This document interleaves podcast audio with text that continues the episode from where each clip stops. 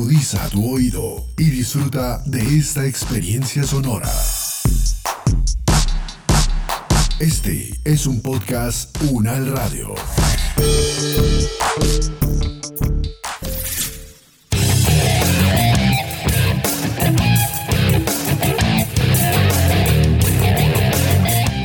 Hola, hola, qué bueno es encontrarnos de nuevo en Invicto Podcast, un espacio sonoro dedicado a explorar y reconocer las múltiples oportunidades de bienestar de las diferentes poblaciones con condiciones especiales de salud.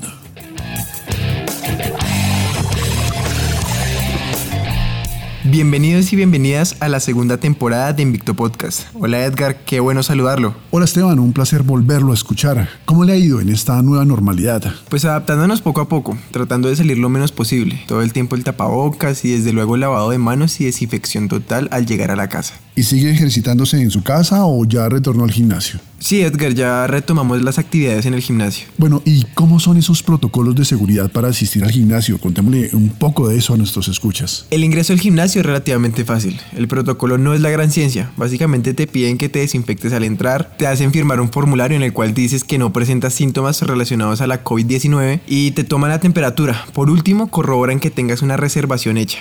¿Y al interior del gimnasio cómo es la cosa? ¿Cuáles son los protocolos? Ya a la hora de realizar el entrenamiento, el cuidado al interior del gimnasio corre por cuenta de uno mismo. Es decir, cada uno toma un spray que contiene alcohol y lo usa para desinfectar las máquinas que vaya a usar. Aparte, el uso del tapabocas es permanente y obligatorio. Es lo que usted dijo al inicio, la nueva normalidad. Y esa nueva normalidad consiste básicamente en que es uno mismo quien debe velar por su salud y sus cuidados para no infectarse. Una de las consecuencias innegables de esta pandemia es que mucha gente se ha subido de peso de manera desbordada. Podríamos llamar la otra pandemia de esta pandemia, la obesidad. Pues la obesidad ya había sido declarada pandemia por la Organización Mundial de la Salud hace varios años. Pandemia no contagiosa, desde luego. Lo que sí es de resaltar es que el encierro al que ha sido sometida la población incrementó por diferentes aspectos la condición de obesidad. Y a mediano plazo esto podría traer graves consecuencias a nivel global. Pues Esteban, le propongo entonces que dediquemos este capítulo de hoy para hablar de la importancia del ejercicio físico para controlar y superar la obesidad. Invicto Podcast. Invicto Podcast. A mí me diagnosticaron hipertensión arterial. Empecé a sufrir de depresión. Empecé a hacer ejercicio físico. El ejercicio físico me ayudó muchísimo. Invicto Podcast. Vida en movimiento. Vida en movimiento. El ejercicio me salvó la vida. Si no fuera por el ejercicio, yo no la estaría contando. Invicto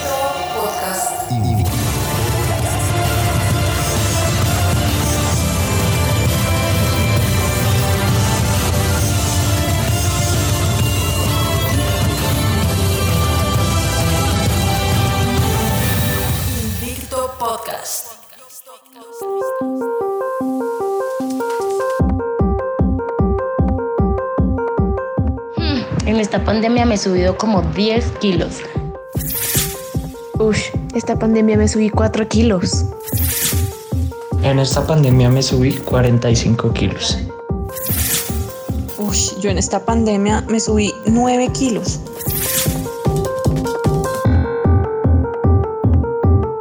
Bueno, como ya escuchó Esteban, no fui solo yo el que se subió de peso. Pero se subió como bastantico, ¿no? Eh, la verdad es que las dinámicas laborales en esta pandemia pues, han hecho que las responsabilidades aumenten. Y si antes me quedaba poco tiempo para el ejercicio, ahora sí que menos.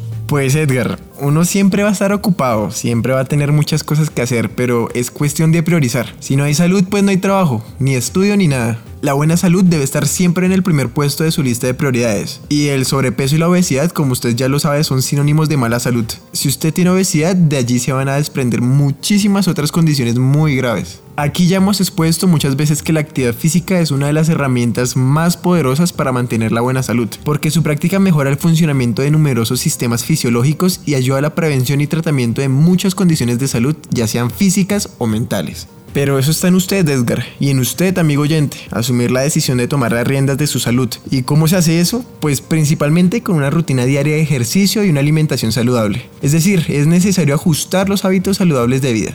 Bueno, acepto el regaño. Yo sé que usted tiene razón. Pero bueno, para mí y para nuestros escuchas, definamos qué es sobrepeso y qué es obesidad. Mira Edgar, la obesidad significa tener demasiada grasa corporal, es decir, más del 30% del porcentaje normal en mujeres y más del 25% en hombres. Se diferencia del sobrepeso, que significa que la persona pesa más de lo que debería. El peso puede provenir de los músculos, huesos, grasas y agua corpórea. Ambos términos significan que el peso de una persona es mayor de lo que se considera saludable para su estatura. En la mayoría de los casos, la obesidad se produce con el tiempo, cuando se consume un exceso de calorías y estas no se utilizan, por lo que debe seguirse el precepto energía ingerida, energía utilizada. Pero, ¿cómo puedo saber si yo estoy en sobrepeso o en obesidad? ¿Existe alguna forma de medir eso o, debo ir a una consulta médica? Existe una forma relativamente sencilla de saberlo, pero permítame le presento a nuestras primeras invitadas de esta segunda temporada. Se trata de la profesora Erika Mancera. Ella es fisioterapeuta y actualmente es la coordinadora de la maestría en fisioterapia del deporte y la actividad física de la Universidad Nacional de Colombia. Y la profesora Ligia Estera Guerrero, nutricionista, dietista y profesora del Departamento de la Nutrición Humana. Profesoras Erika y Ligia, bienvenidas a Invicto Podcast. Bienvenidas a esta, que desde hoy también será su casa. Hola Esteban y Edgar y a todas las personas que se encuentran escuchando Invicto Podcast. Muchas gracias por la invitación y muy emocionada de estar en este espacio. Hola Esteban y Edgar y a todas las personas que nos escuchan. Muchas gracias por la invitación a este espacio tan interesante y por abrirnos las puertas de Invicto Podcast. Felices de estar compartiendo con ustedes. Muchas gracias. Cuéntenos para comenzar, profesora Ligia, qué es y cómo se calcula el IMC. El IMC, también conocido como índice de masa corporal, es una medida de asociación entre el peso y la talla de una persona. Es usado como uno de varios indicadores para evaluar el estado nutricional y constituye la medida poblacional más útil para determinar sobrepeso y obesidad, ya que la forma de calcularlo no varía en función del sexo ni de la edad en la población adulta. Calcularlo es muy sencillo, simplemente hay que dividir el peso en kilogramos entre la altura o estatura al cuadrado expresado en metros. Después de calcular el índice de masa corporal, se debe situar el rango al que pertenece, ya que esto indicará si el peso corresponde a, a, la normalidad o si esa persona está por debajo, es decir, con delgadez, o si está por encima con sobrepeso u obesidad. A pesar de ser un cálculo real, hay que tener mucho cuidado con él, porque no todas las personas somos iguales y puede que el índice cambie según nuestro estilo de vida. Por ejemplo, si estamos hablando de una persona deportista, lo más probable es que el índice no marque el peso real de su cuerpo, ya que dependerá de su masa muscular y probablemente será mayor que el de una persona que no hace deporte y probablemente podemos estarlo ubicando en el rango de sobrepeso. También hay que tener en cuenta otros factores, por ejemplo, los adultos mayores, las mujeres embarazadas, los niños y adolescentes. Con ellos va a cambiar. Se puede calcular, pero hay unas tablas específicas para cada grupo de población. Otra aclaración importante es que el índice de masa corporal no es el único indicador para determinar el estado nutricional de una persona y siempre se recomienda cruzarlo con otras medidas para tener un concepto más completo y más claro. Durante los últimos años, gran parte del aumento en calorías ha sido el resultado de la ingesta de productos alimenticios altamente procesados, que desde luego son apetecibles, relativamente baratos y con una gran carga de publicidad presionando su compra, lo que hace que ese consumo excesivo de calorías sea, eh, digámoslo, muy sencillo, y por el contrario, el gasto de esas calorías sí sea bastante difícil. ¿Qué podemos hablar, profesora Ligia, sobre esa relación ingesta-gasto? ¿Cómo controlar lo que se ingiere y cómo gastar esa energía consumida? Ese caso estaríamos hablando del equilibrio energético o balance energético. Vamos a ver qué significa eso. Es muy sencillo, simplemente se trata de la relación entre la energía que se ingiere y la energía que gastamos. ¿Cómo ingerimos energía? A través de los alimentos. ¿Cómo gastamos energía? Bueno, la energía se gasta a través de distintas formas. La principal la denominamos metabolismo basal. ¿Qué quiere decir eso? Es la cantidad de energía que necesitamos para las funciones vitales. Más o menos el 60 al 70% de la energía diaria en una alimentación equilibrada y saludable se utiliza para la función de nuestros órganos vitales. Un 10% de la energía que ingresa por la alimentación se utiliza para la digestión y absorción de nutrientes. Es decir, los alimentos que consumimos tienen nutrientes y para que esos nutrientes puedan ser liberados de los alimentos y llegar a las células se requiere energía. Y el otro factor en el cual nosotros utilizamos y gastamos energía es la actividad física. Puede estar entre el 20 al 30%. Ahora, una persona que hace actividad física elevada, que hace ejercicio o hace deporte, puede llegar a utilizar hasta el 50% de su energía diaria en esa actividad física. Normalmente nosotros decimos que la mala alimentación es la culpable de la obesidad en la población por el exceso de grasa, el exceso de azúcar. Pero también hay que decir que el sedentarismo es otro de los grandes responsables de este problema. Si ingerimos más calorías de las que gastamos, el organismo empieza a aumentar de peso a expensas del tejido graso. Empezamos a ser gorditos. Y si esto se convierte en un hábito, con el tiempo el individuo llega a convertirse en una persona con sobrepeso u obesidad. Y ya sabemos que esto solo conduce a aumentar el riesgo de padecer enfermedades. De ahí que sea tan importante mantener el equilibrio energético, que sea muy importante mantener en equilibrio lo que consumimos versus lo que gastamos. Profesora Erika, ¿cuál es el papel del ejercicio a la hora de prevenir o de combatir la obesidad? Esta es una pregunta muy importante porque el nivel de condición física, así como el riesgo de presentar una enfermedad cardiovascular relacionada con el sobrepeso y la obesidad en la edad adulta, está condicionada en gran medida al nivel de condición física o a la cantidad de actividad física que se realice desde la infancia y la adolescencia. El Colegio Americano del Deporte señala que el realizar una práctica física adecuada, además de la pérdida de peso que se presenta, se asocia con una disminución de los porcentajes de masa grasa y un incremento de la masa muscular y eso se va a repercutir positivamente en parámetros cardiovasculares y en ganancia de la fuerza muscular. Con el ejercicio físico se van a evidenciar múltiples beneficios en esa pérdida de peso, así como también pues va a haber un mayor gasto energético que va a ser muy importante en el control y tratamiento y en la prevención del sobrepeso y la obesidad es muy importante tener en cuenta que la combinación de una alimentación adecuada con una práctica regular y estructurada de actividad física son elementos muy importantes en la prevención y o tratamiento del sobrepeso y la obesidad. Esa combinación de ejercicio y alimentación son los mejores aliados de la pérdida de peso y el ejercicio físico, la actividad física, son ese mecanismo que nos van a ayudar a mantener un adecuado peso corporal durante un largo tiempo. ¿Cuál sería entonces la mejor forma de comenzar a hacer ejercicio y no fallar en el intento? Comenzar a hacer ejercicio físico no es tan fácil, pero si se toma esa decisión es importante tratar de consultar con un profesional de la salud y hacer un chequeo general de nuestra salud, así como también contar con, idealmente con un proceso de evaluación de nuestra condición física y un análisis de cuáles son nuestros objetivos y qué es lo que esperamos cuando realizamos ejercicio físico. Es importante asesorarnos de profesionales idóneos en el tema y tener cuidado con lo que vemos por redes sociales porque podemos resultar lastimados o puede afectarse nuestra salud. Es importante también tener en cuenta algunos pasos y primero es definir qué es ejercicio para mí, qué es lo que yo realmente quiero realizar. Si quiero hacer algo estructurado, con una frecuencia, una intensidad, un volumen determinados o quiero algo de pronto eh, más informal. Tener claro lo que quiero hacer, en dónde voy a hacer este ejercicio, cómo, por cuánto tiempo, en qué momento del día, qué necesito para y si es realista lo que me estoy proponiendo. Ya cuando tenemos definido esto, entonces vamos a un segundo paso y es empecemos por ejercicios sencillos. Mucha gente inicia muy emocionada y queda tan adolorida en su primer día de ejercicio físico que no quiere volver a realizarlo en mucho tiempo. No debe ser algo traumático, debe ser divertido, debe causarme satisfacción. Si me cuesta hacer una hora de ejercicio físico tranquilos, podemos empezar por tiempos cortos, podemos dividir las sesiones, puedo empezar realizando sesiones de 10 minutos, dos o tres veces al día y en la medida que voy adoptando el hábito y mi cuerpo se va adaptando, puedo ir progresando agregando más tiempo, haciéndolo más continuo, más días a la semana, pero es entender que es un proceso, que es algo que debe ser progresivo. También es importante tratar de establecer un espacio de tiempo para ese ejercicio, algo que me ayuda a convertirlo en un hábito y que idealmente podría estar asociado a nuestras actividades diarias. Por ejemplo, en estos tiempos de pandemia hay muchas horas en el computador, entonces decidirme que voy a realizar ejercicio físico antes de sentarme al computador y una vez finalice mi jornada, antes de cenar. O por ejemplo, si puedo realizar una sola sesión, entonces que la voy a hacer antes de sentarme a trabajar. Además de esto, bueno, también vienen las recompensas. Cuando yo me recompenso por algo, pues me voy a estimular más a seguir con esa práctica. Entonces, si por ejemplo logré, no, que logré dos semanas seguidas en las que he logrado hacer ejercicio físico, por lo menos tres días a la semana, me puedo dar una recompensa de algo que me guste hacer o una comida rica pero saludable, algo que sea estimulante para cada uno de nosotros. Y finalmente, pues yo los invitaría a que lleven registro de lo que van haciendo, de sus logros. Por ejemplo, si solamente aguantaba 10 minutos eh, haciendo rumba y ahora aguanto 30 minutos, eso es un gran logro. Vayamos teniendo registros. Si bajé, por ejemplo, peso y estoy con ese ánimo de controlar mi peso corporal, anotemos, bajé tantos gramos, bajé tantos kilos sin que se nos vuelva obsesión, pero es algo que nos va a estimular mucho. A veces nos cuesta hacer ejercicio físico solos, pues pongámonos cita con nuestra familia, con las personas que vivimos en casa o incluso con nuestros amigos, citas virtuales y nos podemos estar acompañando en el proceso y verás que pues no vamos a desfallecer en ese intento o en esa decisión de tomar el ejercicio físico como un hábito en nuestras vidas.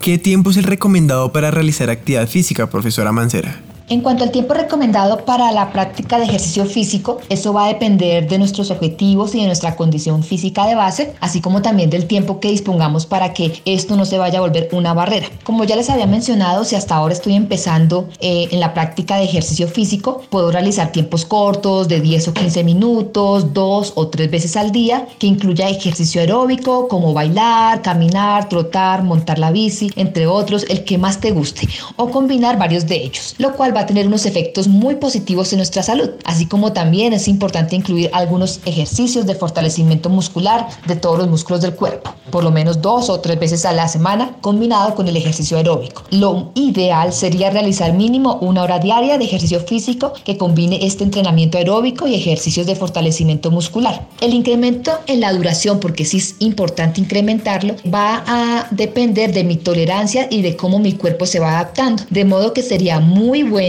sobre todo en esto del control del peso corporal, realizar entre 45 minutos y una hora de ejercicio aeróbico diario y aparte de esto, hacer fortalecimiento muscular de resistencia que puede ser diario o al menos cada tercer día y enfocado en todos los grupos musculares. Todo esto dependerá siempre de nuestra tolerancia y por supuesto de la disponibilidad de tiempo, pero seguro que es posible organizarlo para que logremos nuestro objetivo de realizar juiciosamente ejercicio físico.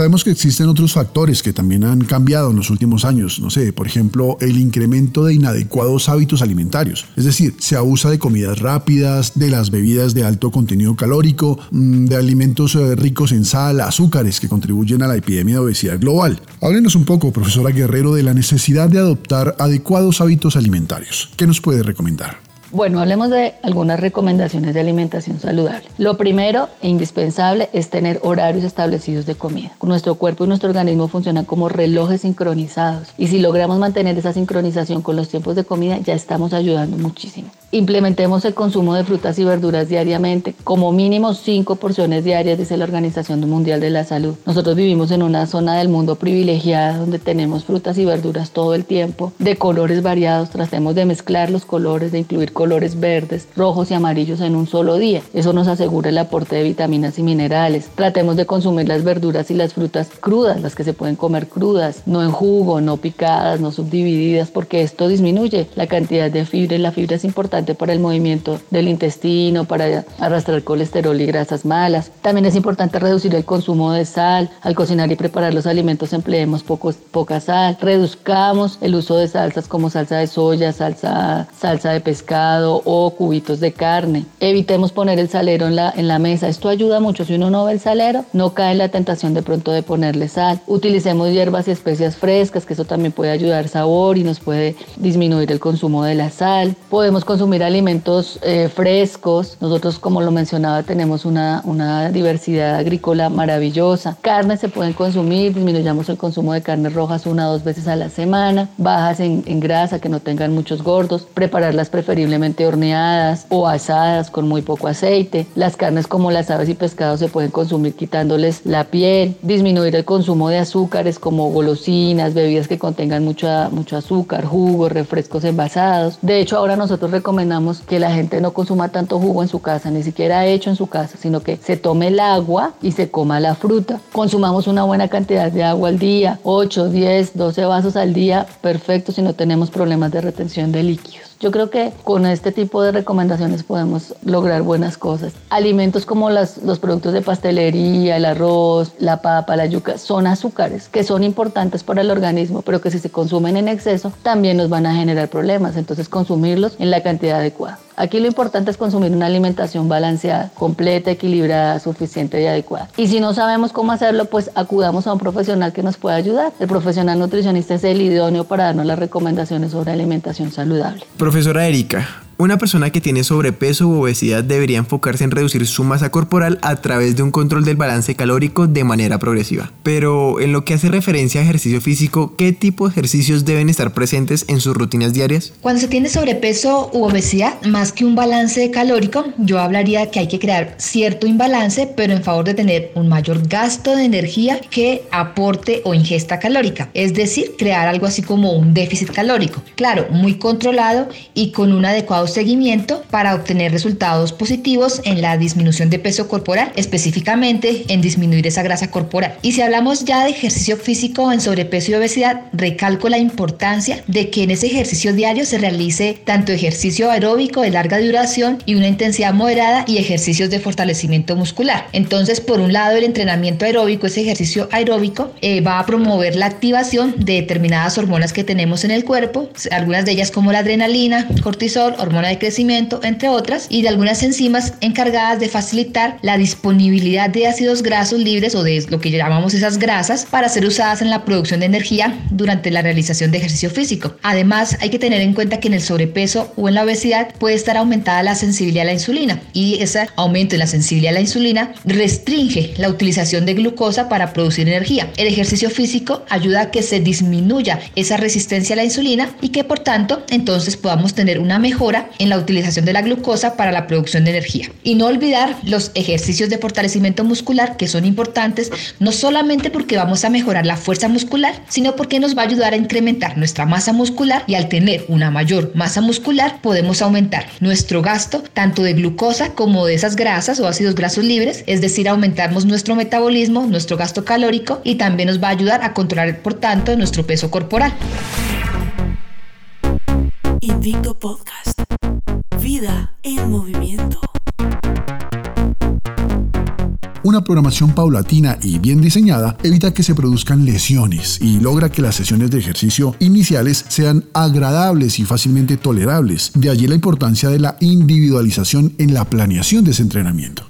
Sí, señor. También es importante tener en cuenta que muchas personas que padecen de obesidad tienen dificultades en sus capacidades funcionales. Es decir, que el ejercicio físico que a una persona moderadamente activa le pueda parecer relativamente sencillo de realizar, a una persona obesa ese mismo ejercicio le puede significar un verdadero desafío. Un programa de ejercicio demasiado exigente puede provocar dolores musculares a los que no se está acostumbrado y se corre el riesgo de que estas sensaciones poco agradables generen desánimo, hasta el punto de no querer continuar con la planeación. Profesora, ¿cómo realizar una planeación para personas con obesidad? ¿Qué se debe tener en cuenta? Me gusta esta pregunta y es que cuando hablamos de condiciones especiales de salud, como lo es en este caso el sobrepeso y la obesidad, o podrían ser otras como la diabetes, la hiperlipidemia, la hipertensión, se requiere de una adecuada prescripción de ejercicio físico, porque el ejercicio es como un medicamento que requiere dosificación y que por tanto hay que tener en cuenta unas indicaciones, precauciones, contraindicaciones, efectos adversos. La mayoría de las mejoras metabólicas relacionadas con la salud y la práctica de ejercicio físico en personas con obesidad se relacionan con el volumen total de ejercicio y la cantidad de grasa perdida. No se requieren altas intensidades, que el ejercicio sea demasiado intenso, sino más bien que sea prolongado, de largas duraciones. El ejercicio ideal consiste en actividades continuas de músculos grandes y que implique un gasto calórico moderado o alto, que esto no significa que tenga que ser de alta intensidad, sino de alto volumen. Yo recomendaría, como ya lo he mencionado, el entrenamiento concurrente, es decir, el entrenamiento aeróbico más el entrenamiento de la fuerza, con un muy buen plan alimentario y que esto incluya la realización de ejercicio aeróbico entre el 60 y el 70% de la frecuencia cardíaca de reserva, es decir, que más o menos manejemos entre 130 y 140 pulsaciones cuando estamos haciendo ejercicio, siempre y cuando no se estén tomando medicamentos que afecten la respuesta cardíaca, como beta bloqueadores u otros. O también podríamos controlarlo a través de la percepción del esfuerzo utilizando una escala entre 1 y 10, donde 1 es lo más suave del ejercicio, 10 es lo más fuerte y de tal forma realizaremos nuestro ejercicio ubicándonos entre un 6 y 7 de cansancio mínimo tres veces a la semana, idealmente cinco o seis veces y que sea mayor a 60 minutos de entrenamiento aeróbico, sumándole a esto el fortalecimiento muscular. Recuerden que todo esto también depende de una progresión. Tal vez empezaremos con tiempos más cortos, con menos días a la semana, pero la idea es poder llegar a esta última recomendación que les estoy dando. Realmente se van a ver resultados ya en cuatro semanas, vamos a tener cambios importantes en el peso corporal, el porcentaje de grasa corporal, la masa muscular, ganancias en nuestra resistencia cardiorrespiratoria, la fuerza muscular. Los beneficios que podemos obtener son muy grandes, tanto a nivel físico como mental. Nuestra salud va a ser otra. Animémonos entonces a adoptar estilos de vida saludables. Profesora Erika Mancera, fisioterapeuta y coordinadora de la maestría en fisioterapia del deporte y la actividad física de la Universidad Nacional de Colombia y profesora Ligia Guerrero, nutricionista dietista, profesora del Departamento de la Nutrición Humana. Muchas gracias a las dos por acompañarnos hoy en Invicto Podcast. Muchísimas gracias a ustedes por la invitación y de verdad ha sido un honor poder estar en este programa y compartir un poco sobre lo que es el tema de la obesidad y los estilos de vida saludables. Muchísimas gracias. Y esta no será la única vez que escuchemos las voces de las profesoras Erika y Ligia, porque en adelante serán nuestras consultoras de cabecera, y no solo ellas, sino todo su equipo de trabajo en la maestría en fisioterapia del deporte y la actividad física. Es un verdadero honor contar con el apoyo y el respaldo de profesionales calificados que poco a poco nuestros escuchas irán conociendo. Invicto Podcast. Invicto Podcast. Invicto Podcast.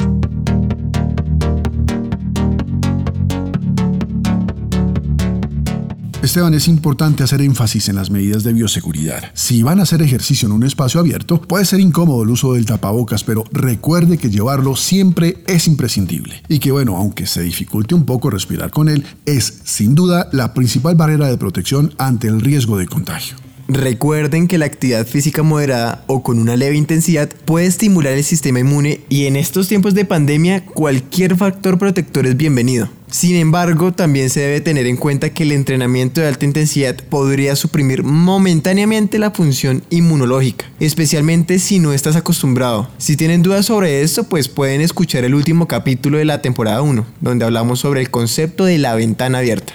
Así que es de vital importancia equilibrar tu rutina de ejercicios, realizarla bajo prescripción médica y con la guía y tutoría permanente de un profesional de la cultura física. Nada de buscar influencers que sin ningún tipo de preparación me vaya a decir qué debo hacer, porque el ejercicio que sirve para algunas personas no siempre sirve para otras y puede terminar lastimando su cuerpo. Antes de terminar, recordémosle a nuestros escuchas cuánto tiempo es el recomendado para dedicarle al ejercicio físico. Mm, Las guías americanas e internacionales de actividad física recomiendan de 150 a 300 minutos por semana de actividad física aeróbica moderada intensa y dos sesiones por semana de entrenamiento de fuerza muscular. Pero yo quiero invitarlos a hacer ejercicio, no importa en un principio cuánto tiempo le dedique. Puede comenzar con muy poco y le va subiendo hasta sentirse cómodo y de esta forma llegar a los tiempos sugeridos. Bueno, así que realice ejercicio 5, 10 o 20 minutos, como sea y en el lugar que pueda. Ya saben, cada minuto de actividad cuenta. Invicto Podcast. Gracias por acompañarnos en el capítulo de hoy de Invicto Podcast. Recuerden que nos encuentran también en Spotify, iBox, Google Podcast, eh, Pocket Cast, Deezer, iTunes y desde luego en Podcast Unal Radio, la plataforma podcast de la Universidad Nacional de Colombia. Nos encontramos entonces en 15 días. Por ahora recuerden que además de este podcast hemos creado también la página web www.invictopodcast.com. En este portal podrás encontrar más información sobre estas condiciones médicas. En la sección rutinas podrás acceder a un entrenamiento básico recomendado para personas con hipertensión, diabetes o depresión. Con esto esperamos aportar un poco más para que te sea más fácil introducirte al mundo del ejercicio físico y de paso mejorar tu calidad de vida. Recuerden www.invictopodcast.com. Sigan también nuestras redes sociales, nos encuentran como Invicto Podcast tanto en Instagram como en Facebook. Allí también encuentran más información sobre los temas que aquí tratamos. Pueden seguir también mi perfil de Instagram, me encuentran como arroba Esteban Huasca. Este podcast cuenta con la realización de HM Entrenamiento Personalizado y cuenta con el respaldo académico de la Maestría en Fisioterapia del Deporte y la Actividad Física de la Universidad Nacional de Colombia y es coproducido por la ON Radio. Nos encontramos de nuevo en la próxima emisión de Invicto.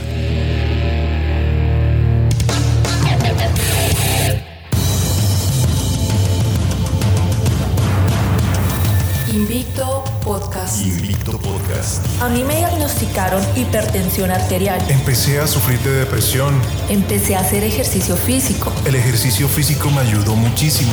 Invicto Podcast. Vida en movimiento.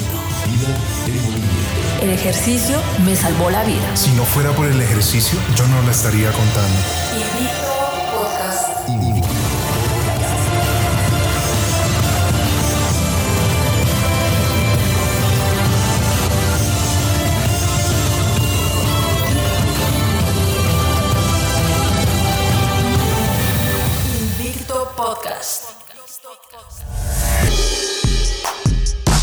Invicto Podcast. La opiniones aquí expresadas son de entera responsabilidad de sus autores y solo comprometen a los realizadores de este podcast. No representan necesariamente el pensamiento de la UN Radio ni la posición oficial de la universidad. Este y otros podcasts en nuestro sitio web podcastunradio.unal.edu.co. Universidad Nacional de Colombia, proyecto cultural, científico y colectivo de nación.